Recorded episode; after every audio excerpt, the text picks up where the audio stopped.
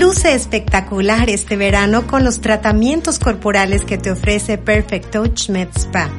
Haz tu cita hoy al 210-737-3328 y menciona al día para recibir un 10% de descuento. No esperes más. Si estás listo para aprender inglés o español, inscríbete ahora en Rainbow Language Academy, programas especializados con certificación. Haz tu cita llamando al 210-745-8370 o a través de la página rainbowlanguageacademy.net.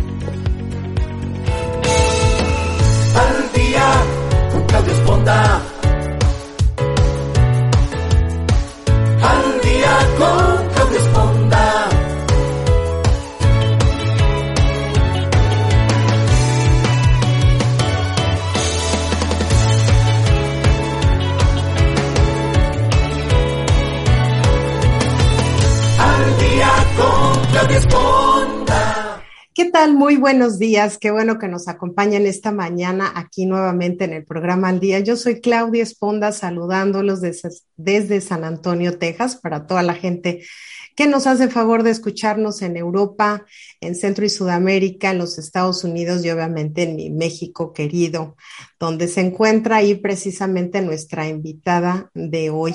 Así es que pues le damos primero que nada la bienvenida a Irene Moreno, que hoy nos acompaña y que ya hemos tenido el placer de tenerla en este espacio y pues hoy nos honra nuevamente con su presencia. ¿Cómo estás, Irene? Muchas gracias por estar en Al Día. Ay, al contrario, tú me honras con tu invitación. Me siento muy contenta de poder platicar contigo y con tu público, porque hablar de sexualidad es una necesidad de todos los seres humanos.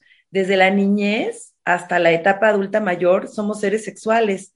Así que hay mucho por hablar y mucho que contarle al público.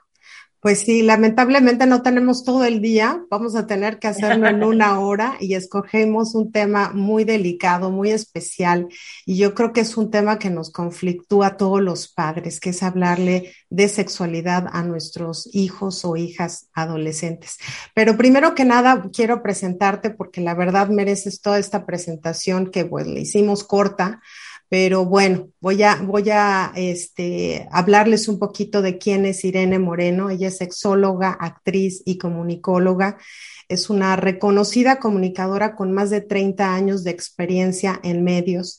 En temas de sexualidad, por ejemplo, cuenta con una larga trayectoria como educadora, coach y terapeuta. Imparte cursos y talleres, además de conferencias. Y como actriz, bueno, también tiene lo suyo, tiene más de 20 puestas en escena en las que destacan monólogos de la vagina, muy buena obra, definitivamente. Peligro, una pareja límite y un nuevo espectáculo que se llama Aventuras de una sexóloga, que debe estar, bueno, buenísimo.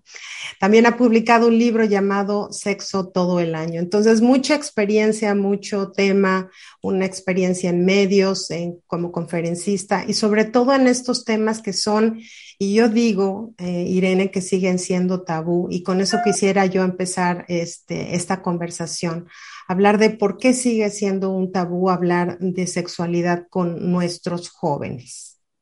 Gracias, Claudia. Pues mira, hace rato que me hiciste el favor de leer el currículum, recordé nuevamente por qué soy sexóloga soy ante otra, primero que nada yo estudié ciencias de la comunicación, ¿no? Estudié en la Universidad de Ciencias de la Comunicación y muy pronto empecé a, a trabajar en los medios, como conductora, locutora. Y tuve la fortuna de que por alguna razón me ponían a conducir espacios, siendo yo muy jovencita, dirigidos a mujeres, esto que se llamaba la radio femenina. Hoy esto también ha cambiado, los públicos han ido cambiando. Y en estos espacios yo me daba cuenta que siempre había un tema que generaba controversia, pero que además creaba eh, cada vez que lo, lo poníamos de, dentro de los programas muchísima polémica, pero además mucha necesidad de tener interés. más información. Había interés, pero había una necesidad manifiesta y era el tema de la sexualidad humana.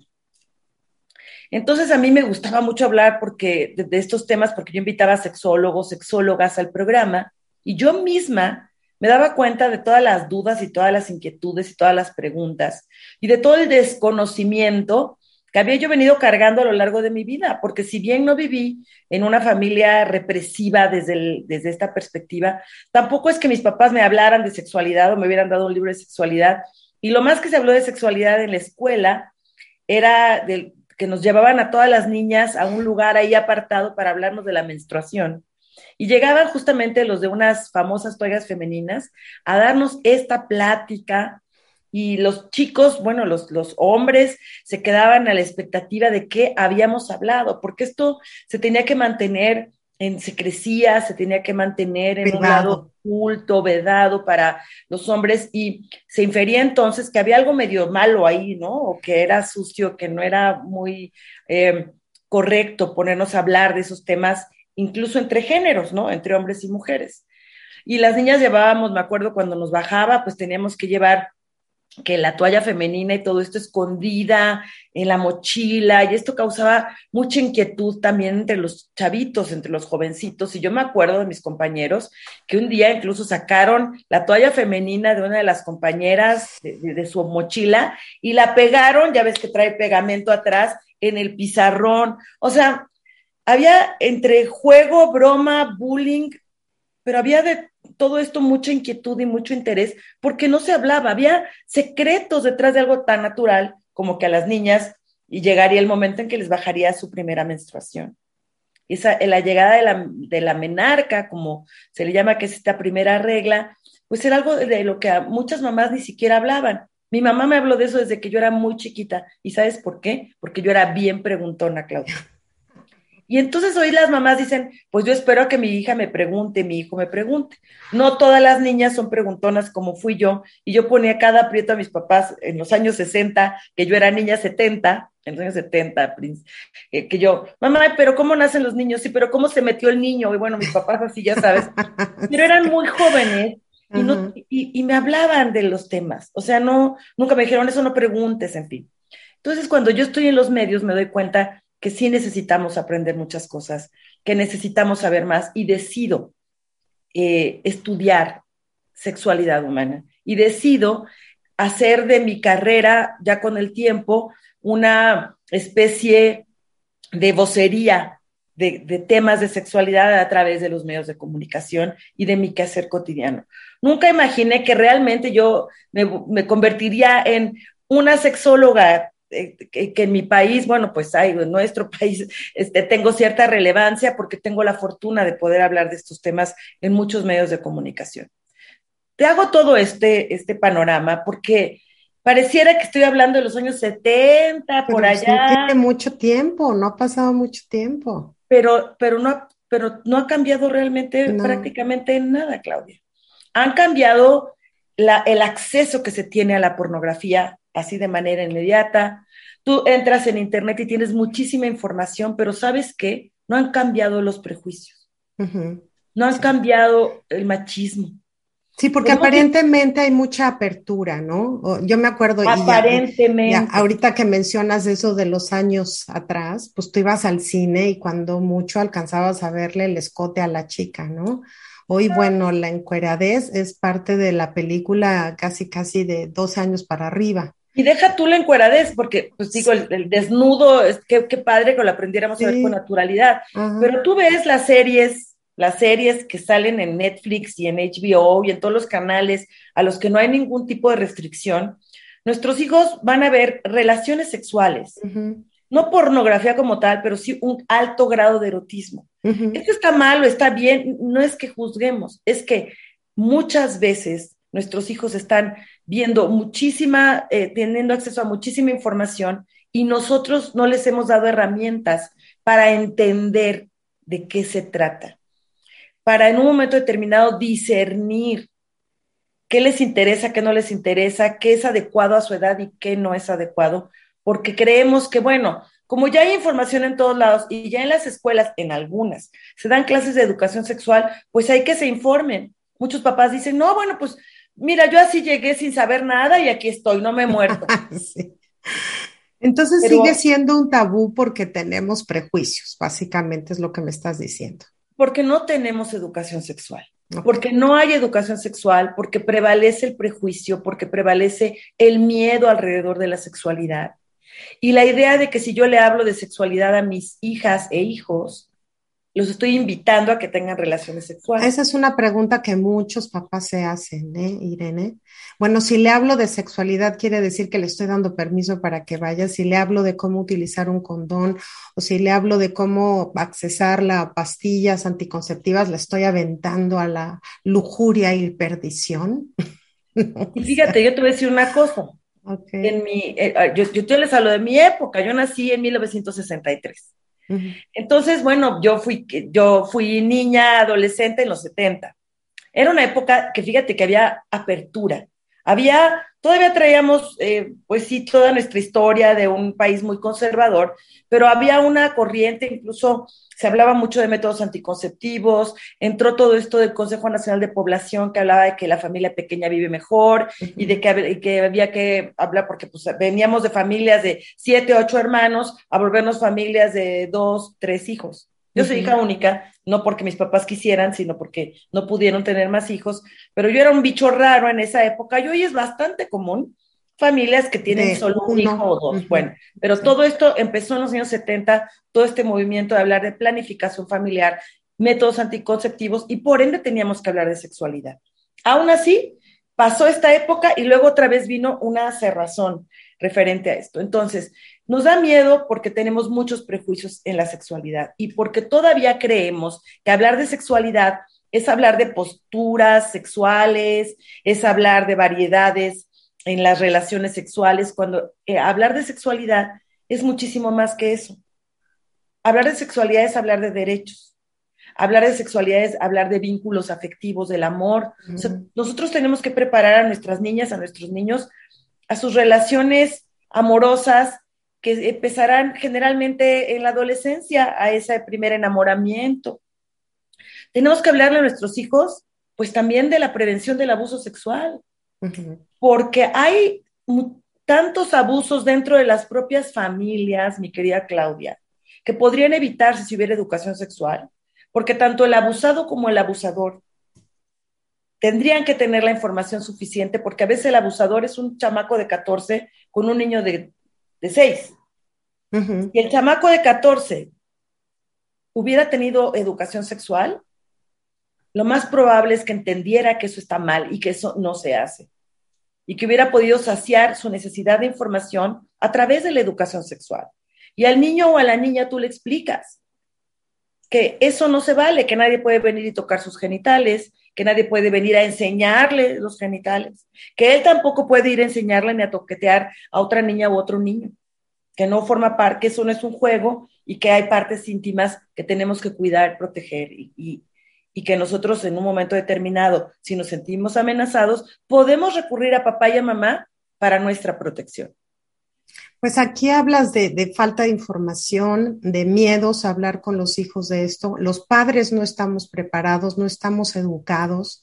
O sea, ¿qué le puedes decir tú a un hijo si tú este, sigues siendo quizá violentada sexualmente por tu pareja? O sea, ¿cómo le hablas a una hija de que quizá el novio no debe abusar de ti. Y ya no estamos hablando solo sexualmente, sino cómo te habla, cómo te trata, ¿no? Si te dice cámbiate de ropa, no me gusta que vayas así. O sea, hay muchas cosas que los padres vamos acarreando y que precisamente creo que porque no tenemos esa educación sexual, pues vamos transmitiendo esa falta o esa ignorancia hacia nuestros hijos. Creo que eso es uno de los grandes problemas, pero vamos a poner situaciones que los padres sí están abiertos a tratarse de hablar de estos temas con los hijos. Ahí viene otra segunda situación. ¿Cómo rompes el hielo? O sea, te sientes un día y le dices, hijo, a ver, siéntate, te voy a explicar yo. lo de la abejita y el abejito no es cierto. O sea, no te O sea, ¿cómo, ¿cómo te sientas? ¿Cómo, ¿Cómo preparas a tu hijo para empezar a platicar de esos temas? Cuando pues ya sabes todo el ruido de las hormonas, no quieren estar contigo, se encierran en su cuarto y de repente te sientas con él al lado de la cama y le dices, hija, te voy a explicar todo lo que sé o cómo. Sí, pues mira, eh, vamos a empezar por decir que la educación sexual es un proceso. Ok. Que no es un evento único No es la conversación que estoy esperando que llegue en un momento, es un proceso. ¿Y sabes cuándo empieza? Desde que el bebé está en el vientre. Nosotros estamos transmitiendo información, aunque el bebé ni siquiera haya llegado al mundo.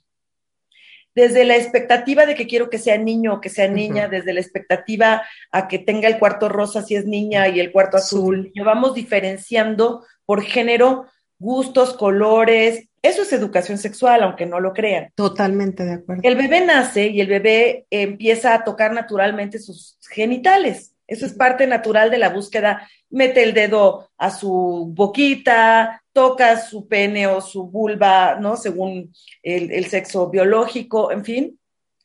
Y muchas veces los papás se asustan cuando el niño, por ejemplo, está tocando su pene, está jugando con sus órganos sexuales y dicen, cochino, fuchi, Sí. déjese ahí. Eso ya es información que el niño está captando. Es decir, esto que tengo entre las piernas Es es malo. algo sucio, es malo. Eh, cuando bañas al bebé, la manera en que tú te acercas físicamente, lo besas, lo abrazas, lo amamantaste o no lo amamantaste, cómo es el vínculo, cómo se habla en casa del- del- de la afectividad, cómo papá y mamá se besan y se abrazan o no lo hacen, cómo se tratan los hombres y las mujeres. Todo eso es educación sexual. Entonces, el niño está viviendo este proceso, aunque tú no seas consciente de ello. Una vez que el niño ya tiene edad para entender, es importante que tú le expliques las partes de su cuerpo y que todo tiene nombre, sus ojos, su nariz, su boca, su vulva o su pene, sus piernas, sus rodillas, sus piecitos, sus manitas y todas son partes de su cuerpo. Pero ¿qué hacemos cuando les enseñamos a los niños? Hay tus ojitos, hay tu boquita, hay tu ombliguito, hay tus rodillitas. Nos saltamos ahí como, ya ahí estamos diciendo que ahí en medio Ay, no. hay una parte invisible. Entonces, abrimos la puerta a mucha inquietud. Abrimos la puerta a veces a situaciones que los niños no saben tampoco cómo manejar. Porque a veces la mamá se pone muy nerviosa si la niña se está rascando o si se mete el dedo, ¿no? Porque está buscando, está explorando y las mamás se asustan muchísimo. Y en lugar de decir, a ver, mi amor, tienes comezón, ¿qué sientes? Lávate así tu vulva, mira, vamos a explicar esto, todas estas cosas que deberíamos de hablar de manera normal, natural, no lo hacemos. Entonces, no me voy a esperar a que tenga 14, 15 años para darle esa conversación. Ok. Tú viviste un proceso a través del cual te vinculaste con tu hija de una, o con tu hijo de una manera natural o no. Entonces, la invitación es a que te vincules desde este lugar en que se nombre a sus órganos sexuales como al resto de su cuerpo. Que papá y mamá también le- le- eh, eh, expresen afecto entre ellos. Yo, por supuesto, un afecto no, no, no Sí. íntimo, ¿no? Sí. Pero que si papá y mamá se besan y se abrazan y bailan y, y- y- y hablan también de sus afectos, se dicen de manera cariñosa uno al otro, nuestro hijo está entendiendo cómo son las relaciones de pareja a través de papá y mamá. Eso también es educación sexual. No, y educación sexual también es el- el- lo que damos de que las mujeres atienden a los hombres y, Todos o sea, Dios mío, ¿no? O ¿no? sea, de que desde ahí atiende estamos. a tu hermano porque Sí, es hombre sí. o los niños no lloran, cállese maricón. Todas esas expresiones, hablar mal de las personas Mujeres, de la comunidad LGBT o las viejas son una bola de chismosas. O ve cómo se visten, ¿no? Eh, Mira nada más, la fulanita parece cuatro letras porque trae la minifalda pegada. Todas esas expresiones sí. que hay dentro de casa es educación sexual. ¿Cómo quieres que tu hija y que tu hijo vivan su vida afectiva, amorosa, de género? Lo que hablas es básico. ¿Qué queremos que nuestras hijas digan de los hombres? Que todos son iguales y que nuestros hijos digan que todas las mujeres son unas desgraciadas cuatro letras porque todas son Se unas visten fieles, porque se visten de determinada manera. Entonces, todo lo que tú digas, aunque el niño esté chiquito, lo va almacenando. Esa es la información. Si tú permites abusos de tu pareja, si se vive violencia dentro de casa, esa es una forma en que tenemos que educar. ¿Cómo yo le puedo decir a mi hija? Bien lo decías, date a respetar. Y date a respetar significa no permitas abusos, no permitas eh, maltratos, no permitas gritos, no permitas control, celos, disque por amor, todo eso no. Si yo vivo una relación así con, con mi pareja, que puede ser el papá o no de mi hija, ¿no? Claro. No, muy, muy complicado porque, bueno, ojalá todo mundo tuviéramos esta perspectiva desde que somos papás, pero lamentablemente no, no tuvimos esa experiencia como hijos, pues como papás quizá carecemos de esa apertura, ¿no? Vamos a suponer que tenemos un hijo adolescente donde ya le explicamos cómo biológicamente su cuerpo va a cambiar, este, empieza a tener más cabello, las hormonas, el ansia, el gusto por las chicas, las chicas, este, pues es que déjame, digo, me salen cosas aquí de repente, porque hay mamás que no saben ni cuándo llevar a su hija al ginecólogo por primera vez. Si quieres, hablamos de eso. A ver, ¿cuándo llevamos? A ver, yo les digo a las mamás, por ejemplo, a todas nos ha pasado, cuando están chiquitos los bebés, entran al baño cuando tú estás en el baño. sí. Y te pregunta, porque generalmente te toca cambiarte la toalla femenina, no te quiere dejar el niño ni la niña un segundo. Y te pregunta, ¿qué es eso, mamá? Es una muy buena oportunidad. A lo mejor la niña tiene cuatro años. Es, ¿cómo le voy a decir eso? Es, es una toalla femenina, mi amor. ¿Y para qué sirve? Ah, bueno, cuando llegues a la edad eh, más o menos de unos 10, 11 años, por ahí, cada niña es diferente. A mí esto me pasó cuando tenía 12, no sé, la mamá puede contar su experiencia. Tendrás una cosa que se llama menstruación. No tienes que explicar nada más. ¿Y cómo es eso, mamá? ¿Por qué te sale sangre? ¿Te heriste? Te, ¿Te lastimaste? No, mi amor, es algo natural y así es el ciclo de las mujeres. Lo irás entendiendo poco a poco o que ya la niña bajó su ansiedad, porque yo me acuerdo, a mí me pasó, ya muchas mamás nos ha pasado, que entran y rompen en el baño y te cachan que tienes en un momento de intimidad, desde hacer pipí, popó, este, todas estas cosas, así es, se bañan contigo, ven tu cuerpo. ¿Por qué tienes pelos, mamá? Todas esas cosas pasan en las familias y si nos asustamos o le decimos eso no se pregunta, cerramos la puerta para que cuando llegue el momento hablemos de las relaciones sexuales. ¿Cuándo hablar, por ejemplo, de relaciones sexuales? Pues más o menos cuando la niña va a llegar a la pubertad. Estamos hablando de 9, 10 años, sí. Las niñas hoy sabemos que tienen acceso a la pornografía más o menos a esa edad. pues yo creo que desde antes, ¿eh? O sea, ahora como están pegadas al internet de repente, sorpresa. Sabemos, sí, 8, 9 años, puede ser que los niños ya sin querer o se compartan incluso este tipo de videos. Tú tienes que preparar a tu hijo para decirle, eso mi amor que puedes llegar a ver, no es la vida real. Sí existen las relaciones sexuales y las relaciones sexuales, entonces tú, tú ya infundes los valores que quieres infundir en la familia. Son dos personas adultas que se aman, que se expresan amor y que tal vez quieren traer un bebé al mundo, en fin. Esas cosas se tienen que explicar porque si tú no lo explicas, de todas maneras tus hijos van a tener acceso a estas imágenes que resultan muy violentas e incomprensibles. Totalmente de acuerdo. Y otra de las grandes cosas que, bueno, yo creo que fue parte de mi generación, Irene, es que era que la mamá hablaba con la hija y el papá hablaba con el varón. Entonces, volvemos a lo mismo, como esa separación, o sea, la, la siempre era como, tú empieza a hablar con tu hijo, ándale, ve y, dile cómo es el asunto. y a ti te tocaban las mujeres, ¿no? Yo creo que eso debería ser algo, no sé, tú, tú debes saberlo mejor que yo, algo que puedes, que el que esté más cercano o el que esté más abierto o el que esté más informado pueda hacerlo, ¿no? Claro, y además si lo hacen en pareja, a lo mejor a ti te es más fácil, Claudia, que a tu pareja hablar con los niños, pero estén ambos. Oye, hijita, bueno, pues, ¿qué crees? O, bueno, yo me acuerdo cuando a mí me bajó la regla, fui corriendo a contarle a mi papá. Él, él estaba un poco incómodo cuando usé por primera vez un brasier. ¡Ay, mira, papá, ya tengo el brasier! A mí, porque finalmente es parte de la naturaleza. Entonces, si papá y mamá se pueden sentar a hablar cuando hay pareja, ¿no? A veces es mamá sola o papá solo. Eh, o de plano la pareja se siente súper incómoda y no quiere entrarle al tema, bueno, eso no significa que si el otro no quiere, tú digas no, porque si no estamos los dos no lo hacemos. Claro. Pues, digo, si alguien se siente súper incómodo hablando del tema, ok, qué, pena, ah, mm, tratemos de, eh, también abrirnos un poco más a esta experiencia a través de libros, a través de eh, videos, de cursos, talleres que hay para papás y mamás. Y aquí un aliado muy importante puede ser, por ejemplo, el ginecólogo o la ginecóloga. Entonces, ¿cuándo llevar por primera vez al niño, a la niña, a la ginecóloga?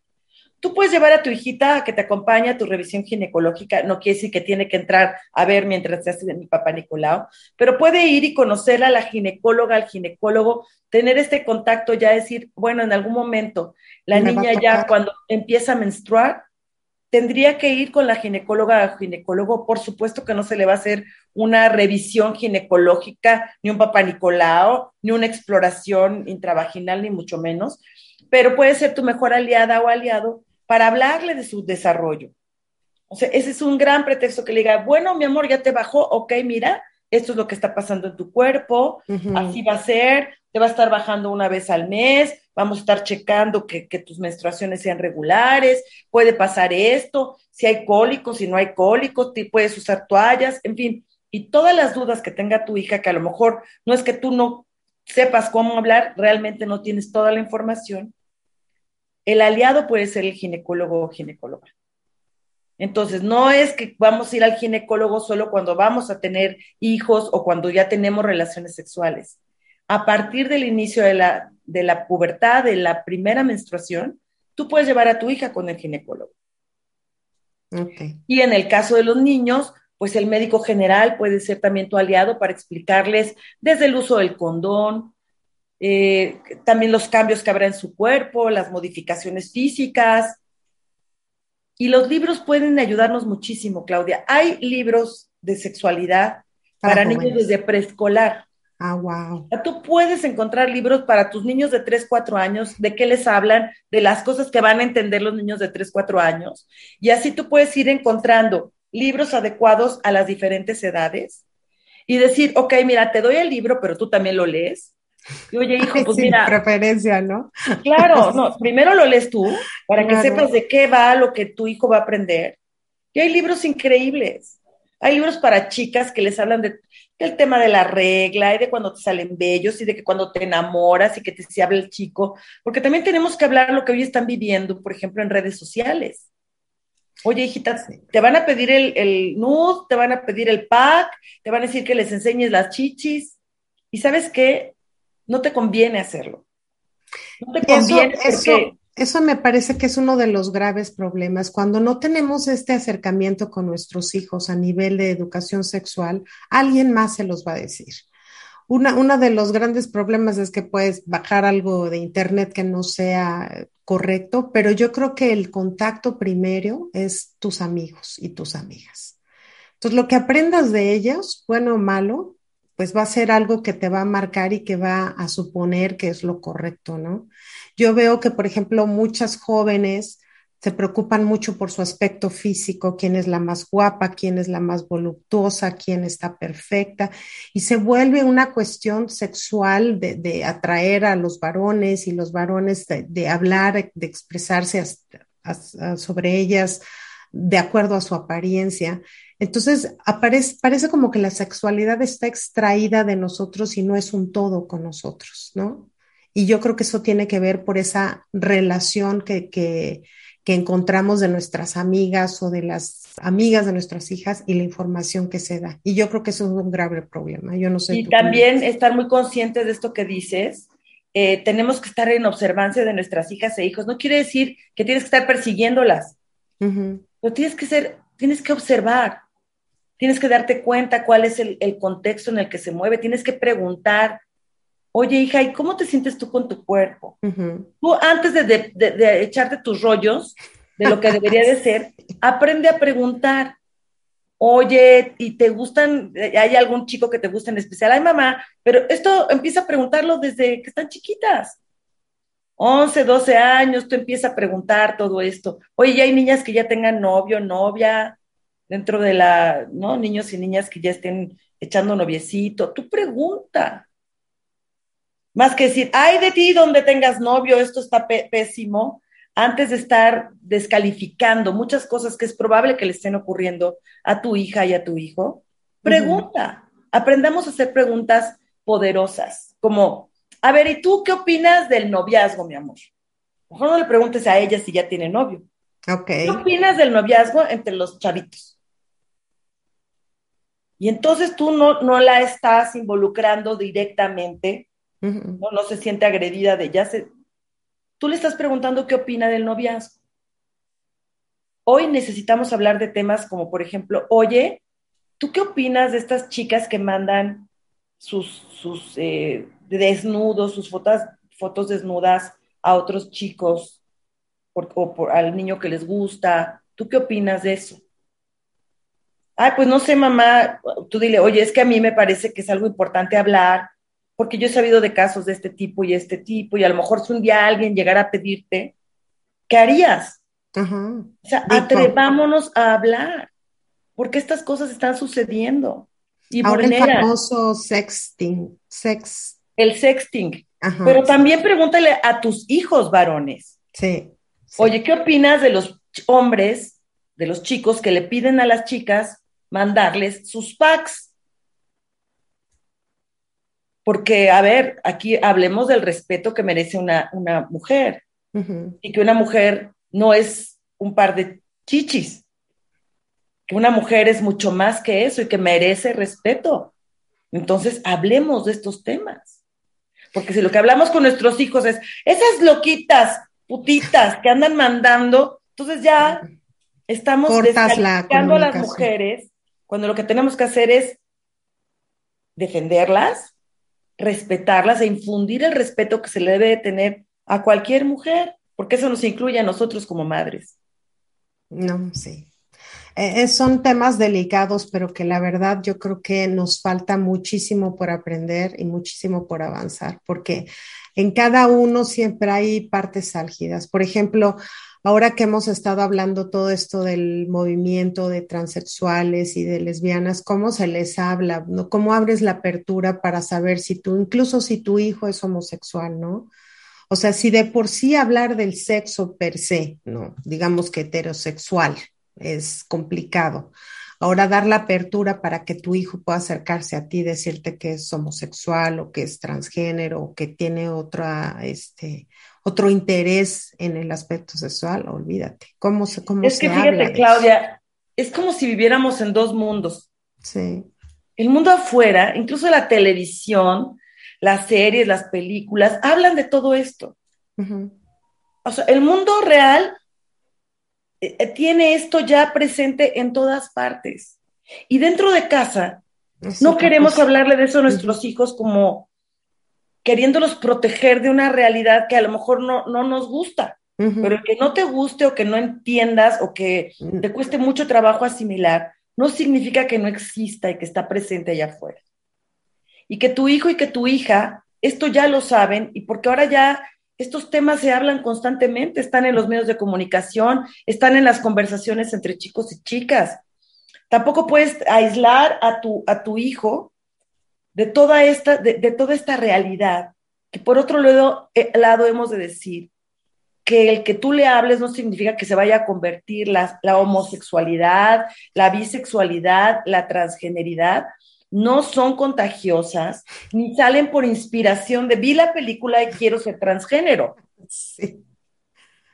Eso es algo que viene inscrito en la persona desde antes de nacer.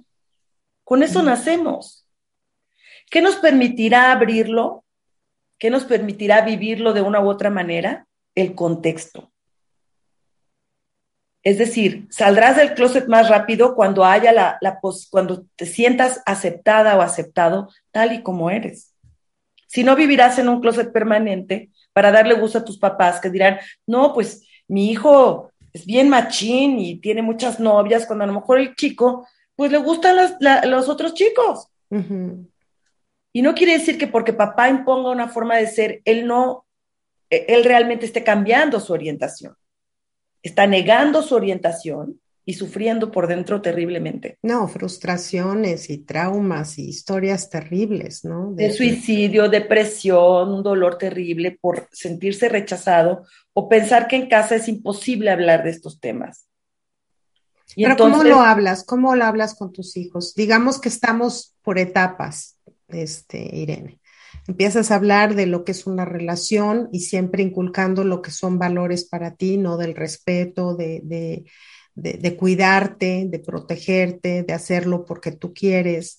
Pero y, ¿cómo y de empiezas? respetar al otro o a la otra, muy importante, como yo decía. Es decir, o sea, así como tú no tienes que mandar fotos desnuda o desnudo, porque te pones en riesgo a que al rato esa foto esté subida por todo internet y esto te haga sentir muy mal, eh, tampoco tú puedes eh, obligar a nadie, y mucho menos si tienes acceso a la foto que te llegó de la Sí. amiga, repartirla. reenviársela a todo mundo, ¿verdad? reenviársela. Estás incurriendo en una falta incluso ya a nivel jurídico. Ujú. O sea, ya esto legalmente ya es inapropiado.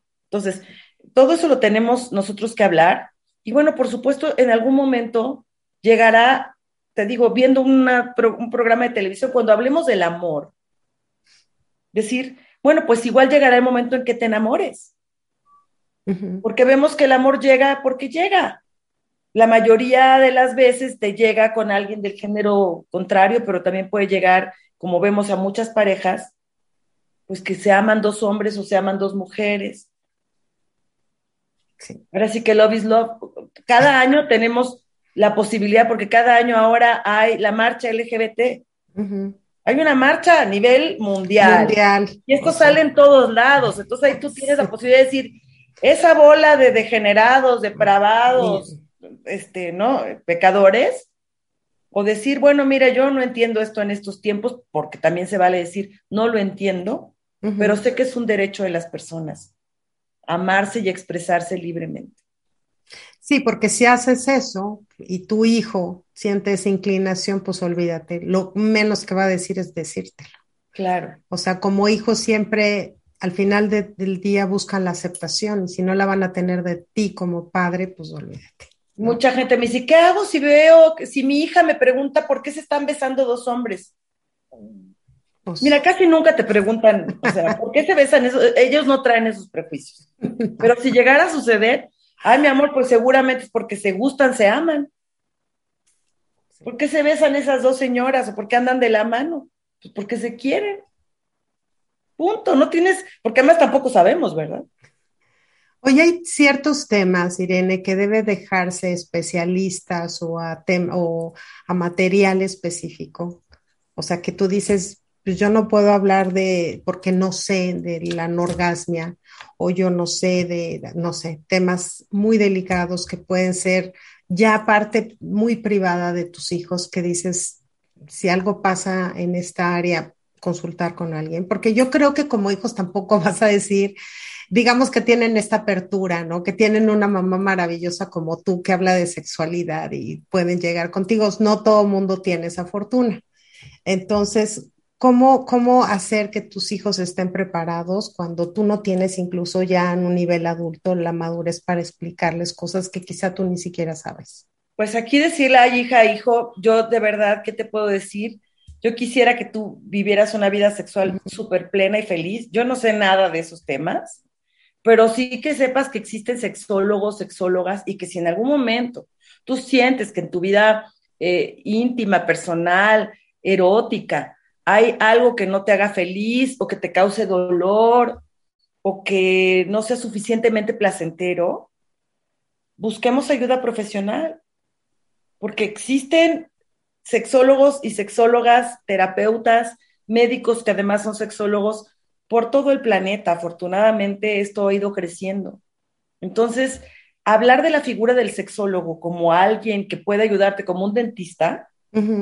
Es integrar, o sea, si a mí mi hijo me dice, mamá, me duele la muela, pues yo puedo decir, lo tendrás picada, tendrás una inflamación de la encía, no sé. Pero no eres dentista, claro. Entonces digo, ¿sabes qué? Vamos al dentista. Uh -huh. O si ya estás suficientemente grande, hijo, pues háblale, mira, aquí tengo el teléfono de un dentista, te doy la lana y vea que te cheque, ¿no?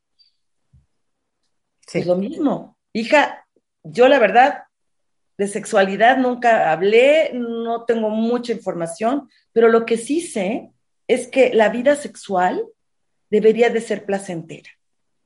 Debe de ser algo que, que disfrutes, no algo que sufras. Entonces, cuando se tienen problemas sexuales, hay especialistas a los que se puede recurrir.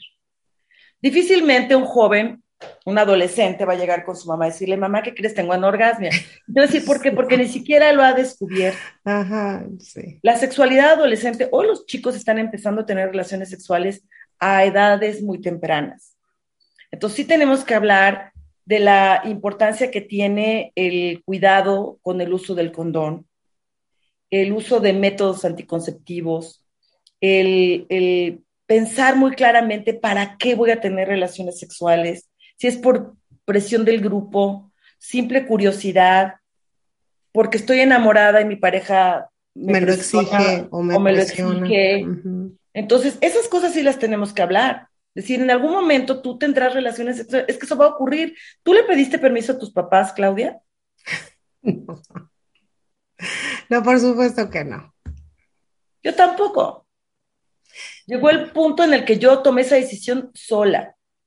Pero lo que es cierto, y acabas de mencionar eso, es que antes, digo, en mi época, y aún ahora lo veo, es que la presión social es mucha. O sea, antes yo siento que la sociedad protegía más tu decisión de tener una relación sexual a una etapa joven y ahora es muy abierta, ¿no? Ahora es, es esa de que como tú, ¿no? O sea, entonces ya eres como el fuera del grupo. sí, claro, vemos que hay la presión grupal. Sí. E incluso, pues sabemos de prácticas grupales entre adolescentes para tener sexo. Con todos los niveles de riesgo que esto implica, imagínate. Y otras para supuestamente no quedar embarazada, pero empezar a A través de otras prácticas como el sexo anal. Sí, entonces, siento que es muchísimo. O sea, los jóvenes están apenas entendiendo qué es lo que sienten, qué cambios, me está creciendo los senos, este, siento deseos, me dan ganas de tocarme, quisiera masturbarme, mi papá no me habla de esto y mis amigos me dicen, ya, ya, ya, eres el que falta. Mis amigos me dicen, hagamos el carrusel, tengamos sexo en el en, el baño con, la fiesta de la niña que cumple 15 años, o sea, una serie de cosas. Y los papás creyendo que sus hijitos están, en la reunión con el reunión, exactamente, comiendo sándwiches y Coca-Cola como en los años 50. En realidad, tenemos que entender esto que sí. Hablarle a nuestros hijos incluso de, es probable que tú en un momento sientas presión del grupo para tener relaciones sexuales. Y lo que yo quiero decirte, hijo, que tú tienes derecho a elegir el momento indicado cuando estés preparada físicamente, emocionalmente, y que tener relaciones sexuales no es un juego, es algo muy importante, muy trascendente. Y en el mejor de los casos tiene que ser algo que tú decidas con amor, por amor a ti, por respeto a la otra persona, en las mejores circunstancias y no en una fiesta y no en la borrachera, porque ahora se mezcla alcohol, droga, sexo.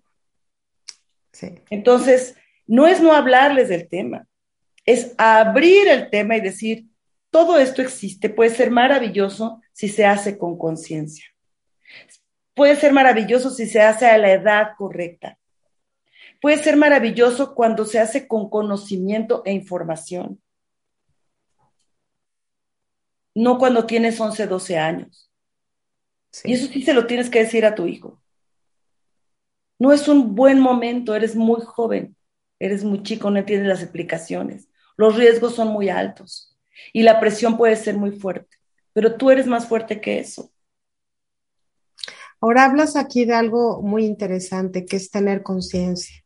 Lo que sí es que me ha tocado, Irene, no sé si en México sea la misma situación, pero obviamente Estados Unidos es una es un país muy abierto a ciertas cosas, no a hablar de temas y a exponerlos. Y me toca ver jovencitas, 23, 24 años, que han experimentado demasiadas, para lo que yo considero yo, demasiadas relaciones sexuales de una noche. No conozco a alguien, me la paso bien. Eh, choca un poco con los valores que a veces gente de mi generación tuvimos, ¿no? del amor y de que tener una pareja y relacionarte. Y para ellos es muy fácil, es muy, pues me gustó, ¿no? No me acuerdo cómo se llama, me la pasé bien, ¿no? Son conscientes, ¿no? Son totalmente conscientes y pueden ser responsables y cuidarse y protegerse y usar condón. Pero ¿dónde queda el amor ahí? ¿Cómo, ¿Cómo le explicas a tus hijos, o soy de la vieja escuela, de decir que una relación sexual es más que una relación sexual? Bueno, decir que, mira, de entrada, por supuesto que son los valores de cada persona, ¿no? Y hay gente para la cual el sexo es solamente una diversión, es un momento de, desahogo y no le dan un sentido de trascendencia. Y tú puedes explicar que para ti, decir, a ver, hija, hijo, para mí, Claudia, para mí, Irene, las relaciones sexuales llevan implicaciones emocionales, energéticas, espirituales. Yo te comparto lo que para mí esto significa. Yo lo único que te pido, hija, hijo, que hagas consciente y que tú te preguntes qué significa para ti el sexo. ¿Es solamente un juego? ¿Es algo trivial? ¿Es algo que solamente haces por conocimiento de tu cuerpo o entretenimiento? Tú puedes transmitir lo que para ti significa, pero no puedes imponer. Nadie podemos imponerle al otro. Entonces no está bien ni está mal. Tu sexualidad. Es decir, para mi hija es así. ¿Y qué desearía yo para ti? Pues que significara lo mismo que para mí. Pero yo no vivo en tu cuerpo, yo no soy tu persona, no vivo en tu época, pero yo sí te transmito cómo lo vivo yo. Ok, eso yo creo que es bien importante porque sí, digo, yo no sé si mucha gente de mi generación se sienta relacionada conmigo en ese aspecto, pero sí de repente es, es como un bloqueo de, yo no entiendo. O sea, cuando, no entiendes, pues te es difícil ponerte en los zapatos de otras personas, ¿no? Sí, decir, yo la verdad lo he vivido como una forma de involucrarme emocionalmente. Es más, ¿no? Yo cuando llegué a tener una relación sexual con alguien, y esto pues yo creo que ya lo podemos hablar con una hija de 16, 17 años, ¿no? Ya, ya siendo una jovencita, no estamos hablando de que lo vas a ver con una niña, pero una joven que es muy probable que ya esté teniendo vida sexual activa, eh, decirle, pues mira, yo lo viví como una experiencia de amor. Para mí ha sido eso, para mí ha representado eso, y a mí así me ha funcionado. Es más, si algún día yo llegué a tener una relación donde no había esa sensación, me quedaba un vacío. No tienes que entrar en detalles de cómo, cuándo, en qué posición y con quién, porque finalmente es algo muy privado que también tu hijo te puede decir, ay, hijo, mamá, no me interesa. Pero sí puedes hablar de tus valores y compartírselos. No se los puedes imponer porque lo sabemos. Nadie nos puede imponer un valor. Mm. Pero sí podemos escuchar a mamá o a papá, si tienes esa apertura de hablar con tus hijas, para mí el sexo implica conciencia, afecto, amor, cuidado de la otra persona. Es una forma de vincularme. Es, algo que, que, para mí va a niveles más profundos que solo lo físico. Yo te lo comparto porque no, no quiero saber tú cómo lo vives, porque tampoco le podemos preguntar esas cosas a nuestro hijo que nos lo compartan si ellas no tienen ese deseo de, compartirlo. Pero igual a los hombres. Sí. Igual a los hombres. Es decir, quizá fíjate que hubo una época, hijo, en la que los hombres tenían que competir entre más relaciones tuvieran, entre más mujeres tuvieran en su haber, más hombres eran. Yo ya no comparto eso, hijo. Creo que los hombres, como tú, merecen también ahora sí quedarse su lugar, cuidar su propio cuerpo, porque bueno, pero esos son tus valores y, habla desde ti. Eso se lo te lo digo a ti y se lo decimos a cada una de las mamás y papás que hoy nos escuchan. Pero necesitamos tener apertura y confianza para poder compartir esta información que puede ser muy valiosa porque los puede llevar a una reflexión. No lo estás regañando, no le estás imponiendo, pero estás compartiendo algo muy tuyo que puede darles un sentido. Ya, no quiere decir propiamente que lo vayan a tomar igual, pero pues bueno, compartir lo que tú es, lo que es para ti, ¿no? Lo que es para ti. Vamos a cerrar, si quieres, Irene, o sea, puntualizando con algunas cosas que tú recomendarías específicamente a los padres que van a empezar en esta etapa de reconocer que sus hijos, bueno, están en esa rayita a punto de casi por o sea, que ya mañana o que ya pasó ayer, de cómo, cómo manejar o cómo ayudarles a entender la sexualidad como algo bueno, positivo y tener esa apertura para conocer que nuestros hijos pues no son eh, no son esas, esas partes asexuales, esos seres asexuales, sino que también ellos experimentan experiencias, tienen deseos, tienen anhelos, tienen curiosidad y cómo acercarnos adecuadamente para tener esa relación sana con nuestros hijos que perdure siempre. Bueno, en primer lugar decirles que, recordarles que la educación sexual es un proceso. Okay. Que entre más temprano empecemos mejor y que si no sabes cómo empezar, te valgas de literatura que en librerías especializadas puedes encontrar. En algún momento, si quieres, igual te paso hasta algunos títulos, no sé allá en Estados Unidos, pero en todo el mundo puedes encontrar en librerías especializadas eh, libros de sexualidad para las eh, diferentes etapas de la vida. Okay. Esto es importante, ¿no? Si tienes un niño en preescolar, ¿de qué deberías de hablar? Tú, tú puedes encontrar estas herramientas que son muy valiosas. Que también hay cursos y talleres, tanto para padres como para hijos. Eh, yo les, les invito, hay una página que se llama talleresdesexualidad.com, que bueno, pues en una página de internet, eh, la sexóloga se llama Vicenta Hernández Haddad, es amiga mía y es experta en temas de sexualidad infantil y adolescente. Y bueno, pues ahora los cursos son online, esa, esa es la maravilla, maravilla, ¿no? O sea, tú puedes tener acceso a todo, porque finalmente también, eh, digamos que, que las, las, las, los estilos, las formas varían de país a país. O sea, si tú te vas a tomar un curso de sexualidad para niños y adolescentes a Noruega, y te vienes a México a tomar un curso, es completamente distinto la apertura que encuentras en esos países que la que tenemos en América Latina. ¿Sí? Uh -huh. Donde somos países más conservadores, todavía con una influencia cultural del catolicismo, del cristianismo, que pues nos hace ver la sexualidad de una manera distinta. Y está, no, no está mal, pues, no, no, no es una crítica, es también saber quiénes somos. Háblale a tu hijo no solo de temas de sexo, abre la comunicación para hablar de muchos temas, como pueden ser el amor, el dinero, las drogas, las fiestas, los amigos, haz actividades con tus hijas e hijos que te acerquen. No se pongan solo a ver Netflix. Busca maneras de, de, de, tener actividades que los acerquen como familia, que les permitan la confianza, juegos de mesa, eh, salidas a días de campo, que nos permitan abrir la comunicación y que en un momento dado digas, oye, pues, a ver, ¿qué opinan? Como yo les decía, hagan preguntas. Y así Escuchar tú vas viendo. más que hablar, ¿no? Exacto, nos encanta echar unos rollazos. Y... Cuando yo a tu edad y yo. Entonces, lo único que haces es que digan, ay mamá, pues tú a tu edad y eres una ruca, sí. ¿no? No, pregunta, oye, a ver, cuéntame, ¿qué onda? ¿Tú qué opinas de, de, de, del noviazgo? ¿Cómo ves esto ahora? ¿Qué opinas de lo que está pasando con esto que se llama sexting?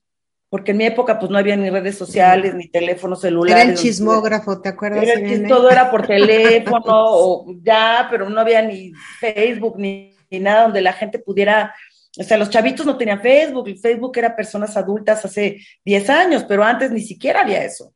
¿Qué opinas sí, de la pornografía, no? ¿Qué opinas de la pornografía? Ay, mamá, no, a ver, cuéntame, pues es que fíjate, en mi vida, y tú cuéntale, fíjate que la, el porno era algo que solamente podías ver en, en cines ahí de mala muerte, o que si querías comprar una película tenías que verla en VHS o en estos formatos de beta en, en, la televisión de la casa, entonces era pues muy difícil que te pusieras tú a ver pornografía, difícilmente te la vendían, pero hoy que está ahí, ¿tú qué opinas del porno? Oye, ¿qué opinas de la diversidad sexual? Uh -huh. O sea, tú escucha primero cómo sienten y ven tus hijos y tus hijas la sexualidad en general. Oye, ¿qué onda? ¿Has oído esto de pues, que en las fiestas, las drogas, la, el sexo grupal? Yo he oído esto. ¿Tú qué sabes sobre eso? Cuéntame. Yo doy mi opinión porque creo que esto es muy riesgoso, las infecciones de transmisión sexual. Hijas, hijos, pues en el momento que ustedes decidan, porque esto es una decisión bien personal, iniciar con su vida sexual, yo desearía que lo hicieran con conciencia, con conocimiento, con respeto a su cuerpo, siempre en consideración con la otra persona. Las relaciones sexuales se, se tienen siempre de común acuerdo. Y ojalá desde mi punto de vista fueran por amor y con amor y siempre bien protegidos. y cuando, y, y, y cuando estén preparadas o preparados. Porque hasta dinero hay que tener para hacerlo en un lugar adecuado. Sí, pues no en el coche. ¿No? Entonces, todas las cosas, quitémonos las telarañas y la pena y compártanlos. Además, yo creo que no nos ceguemos, Irene. Nuestros hijos van a tener relaciones sexuales. Claro, o las O están sea, teniendo. Sí, el que pienses que no, que va a misa y que no, y que ella no. Puede ir a misa y puede ser la sea, mejor niña. O que y a cierta hora. y la más estudiosa era de primer lugar y súper deportista. Sí, Nada de eso significa que no, no tenga un impulso sí, sexual sí. y que no esté teniendo quizá ya una vida sexual, pero que no se sienta protegida porque no sabe a quién preguntar. Sí. Y que esté más preparada, ¿no? Las Porque- chicas están teniendo relaciones sexuales, los chicos 14, 15 años en Sí. promedio. A veces hasta más jovencitos. Pero promedio hablamos 14, 15 años en Estados Unidos. Y no se vale mandarlos a la guerra sin fusil. No, no se vale yo- sin ningún arma, Es- sin Exacto, ningún no, no conocimiento. oigo, no oigo, soy de palo, no oigo Sí. nada, no, entonces como no oigo, no está Ajá. sucediendo. No, sí está sucediendo y no estás dándole herramientas para defenderse, para, para protegerse, para cuidarse, para recurrir a ti si, si necesitan tu ayuda. Sí. Y si no quieres que pasen cosas trágicas, ¿no? Que tenga una enfermedad de transmisión sexual, que salga embarazada a los 14, que de veras la vida les cambie, la vida les cambie por una mala decisión y por una mala información y porque nos cerramos a entender que, como te digo, inevitablemente van a tener experiencias sexuales y yo creo que finalmente la idea de este programa es que el que tiene que prepararse somos nosotros primero, ¿no? Totalmente, porque además el cuerpo, venimos equipados para eso. O sea, nuestro equipamiento es, somos seres sexuales, todo nuestro cuerpo está diseñado para el deseo, para la búsqueda del placer, para la reproducción. Eso es parte de nuestra naturaleza humana. Que con la cultura hemos ido regulando e- estas expresiones naturales. Es como vestirnos y maquillarnos. Pues antes no, ¿verdad? la gente andaba así encuerada por la vida, etcétera, o nada más te enrollaban ahí la piel de algún animal. Pero bueno, hemos ido refinando a través de la cultura nuestros comportamientos. El comer, ahora pues hacemos cocina gourmet. Ujú. El vestirnos, pues hacemos todo un arte. Eso lo podemos decir. También hacer el amor es un arte. Que no sea solo un impulso como comer lo que sea o como lanzarte a la primera experiencia. Refínalo como un platillo delicioso. Prepárate para que cuando llegue ese momento a tu vida, lo hagas como la gran experiencia de tu vida y no hay una trivialidad. Estás entregando tu cuerpo, tu alma, tu energía. Entonces, en lugar de que le tengamos miedo y le digamos todo lo malo que es, di- digámosle todo lo bueno que puede ser si se prepara para ello y lo vive como una experiencia integral de cuerpo, mente, alma. Y además yo creo que es algo que te llevas toda la vida, ¿no? Si tú aprendes a tener relaciones sexuales sanas, tu vida va a ser plena. Entonces, en lugar Pero- de que tu papá pero te diga, también- no, hay de ti donde tengas, decirle, a ver, hija, cuando tengas, hijo, cuando tengas, hazlo como un arte. Incluso hay, ¿no? Ya estando ellos un poco más grandes, hay cursos de, de, sexualidad tántrica para adolescentes. ¿Qué quiere decir? ¿Les van a enseñar las mil posturas? No. Les enseñan a cómo elevar su energía sexual. Ya estamos, bueno, ese es ya otro tema, ¿no? Pero Sí, porque también queremos adultos sanos, ¿eh? O sea, no queremos adultos frustrados, este, en relaciones tóxicas, ¿no? Que se llevan a cabo, bueno, cualquier cantidad de aberraciones porque no venían preparados y porque, bueno, ya me casé ya tengo tres hijos y así me enseñaron y así tenía que ser, o yo porque me enseñaron a que yo tenía que tener muchas mujeres y maltratarlas y tú cállate y cállate, no sé.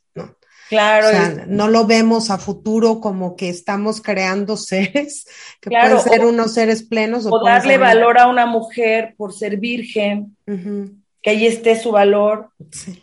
y que no, si ya no lo es, entonces deja de ser valiosa. sí. O darle a un hombre el valor por tener un cúmulo de conquistas y de relaciones sexuales vacías. cambiar esos paradigmas, cambiar esas historias por personas conscientes que se respetan y se aman y respetan y aman a los otros seres humanos. Definitivamente. Pues muy padre tu plática, me encantó. Yo quisiera darles también un poquito de información. Hay una página aquí que es planetparenthood.org donde pueden tener más información acerca de esto. Es planetparenthood.org.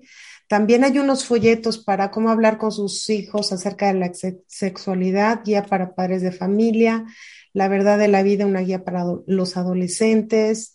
Este, estos los encuentran en la página PPF, PPFASTORE, o sea, PPF, PP faststore.org. Y tú hablabas de algunos otros también, y si pudieras darnos también tus datos, Irene, para la gente que desee contactarte, hablar directamente contigo, quizá haya una situación en casa que necesiten alguien especializado como tú y que puedas darle una guía puntual, porque pues todos los casos son diferentes. Y pues si ya no hicimos algo bien, pues podemos empezarlo a hacer hoy, ¿no? Claro, o sea, decir, ya no lo hice, ya tiene 16, ya, ya no, nunca es tarde. Sí. Siempre es mejor aunque tenga 16, hija, yo sé que a lo mejor para ti esto es muy incómodo, nunca hablamos de sexo. Ay, mamá, yo no quiero hablar de eso, ya lo sé, nada más quiero que sepas que aquí me tienes. Pues y que si necesitas información, aquí estoy. Y que, ¿sabes qué? Te compré un libro, perdón, aquí está. O, te conecto con Irene. O te conecto con Irene. lo, que sea, pero, pero nunca está. ¿Dónde te conseguimos, Irene? ¿Cómo, claro, en todas mis redes sociales soy Irene Moreno, sexóloga. Tengo una página que es irenemoreno.mx okay. de, de, México y mi canal de YouTube Irene Moreno Sexóloga. Ahí encuentran mucha información. En Instagram me pueden encontrar como Irene Moreno Sex y también mandarme un mensaje directo si quieren tener comunicación o contacto conmigo para alguna cita virtual o presencial quienes viven aquí en la Ciudad de México o vayan a venir. Tengo mi consultorio en la Condesa y ya estoy dando algunas citas presenciales, pero también mucha gente en Estados Unidos que, veo a través del, del Zoom o de videollamadas. O traerte para acá, Irene, para que nos des una conferencia, padres. Es ahora que termine este rollo de la pandemia y que la, Delta y que tú las traes y yo te las pego, yo espero que ya podamos.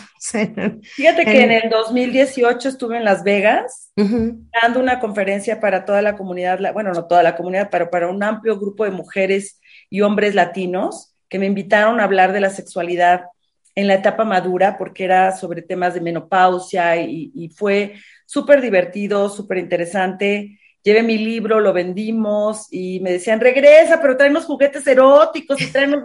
Yo les decía, aquí tienen muchas sex shops. No, pero queremos que, tú traigas de aquí, compremos. Bueno, fue muy, muy, eh, para mí, eh, divertido, interesante poder hablar con una comunidad latina ávida de toda esta información en español eh, y, bueno, pues me encantaría regresar. Incluso tengo ahí un reconocimiento del Senado. Ah, wow. No, pues allá de Estados Unidos por, por esa participación de una conferencia que di como de dos horas y la gente no dejaba de preguntar, no me dejaban ir y fue muy, muy rico y ojalá lo pues Vamos a hacer eso. Yo casi lo aseguro que lo vamos a hacer aquí en San Antonio porque estoy segura que mucha gente necesitamos informarnos, prepararnos. Nunca sabes demasiado, ¿no? Siempre hay cosas que dices, híjole, yo no sabía esto. Yo, yo, aprendo todos los días, todos los días. Imagínate tú, imagínate nosotras que, que no. Pero bueno, aquí, aquí prometemos traerte para tenerte personalmente y sobre todo esa plática me parece muy interesante. Hay muchas mujeres maduras que yo creo que tuvieron una ausencia de información adecuada sobre su sexualidad y pues todavía todavía se puede. No, muy importante, porque la etapa, oye, si las mujeres se vamos a vivir como 80 años. No, imagínate, todavía nos falta. A los 40 renunciar a tu sexualidad para nada. No, no, no, por Dios, qué crimen, eso es un crimen. Exactamente. Pues yo feliz de la vida, mi querida Clau, te mando un fuerte abrazo a ti y a todo tu auditorio, que espero poder conocerlos en persona muy pronto por allá en San Antonio, Texas, me encantaría ir. Claro que sí, dalo por hecho. Pues muchísimas gracias, Irene. Espero que muchos papás les abran los ojitos y los oídos y el corazón para poder estar abiertos a tratar estos temas con sus hijos. No hacemos este tema para espantarlos, sino al contrario, para fortalecer esas relaciones que tienen con sus hijos, para enseñarlos a ser hijos sanos, plenos, que vivan en relaciones igualmente felices y, y sanas, sobre todo que haya mucha salud emocional, espiritual y física. Mental y física, claro. Por supuesto, esa es, esa es la idea, Claudia, y, y, depende de nosotros. A veces es tan sencillo como abrir la puerta, como te digo, decirle a tu hija o a tu hijo, hijo, a mí nadie me habló de estos temas, pero sí, Ay, sí. quiero que sepas que cuentas conmigo.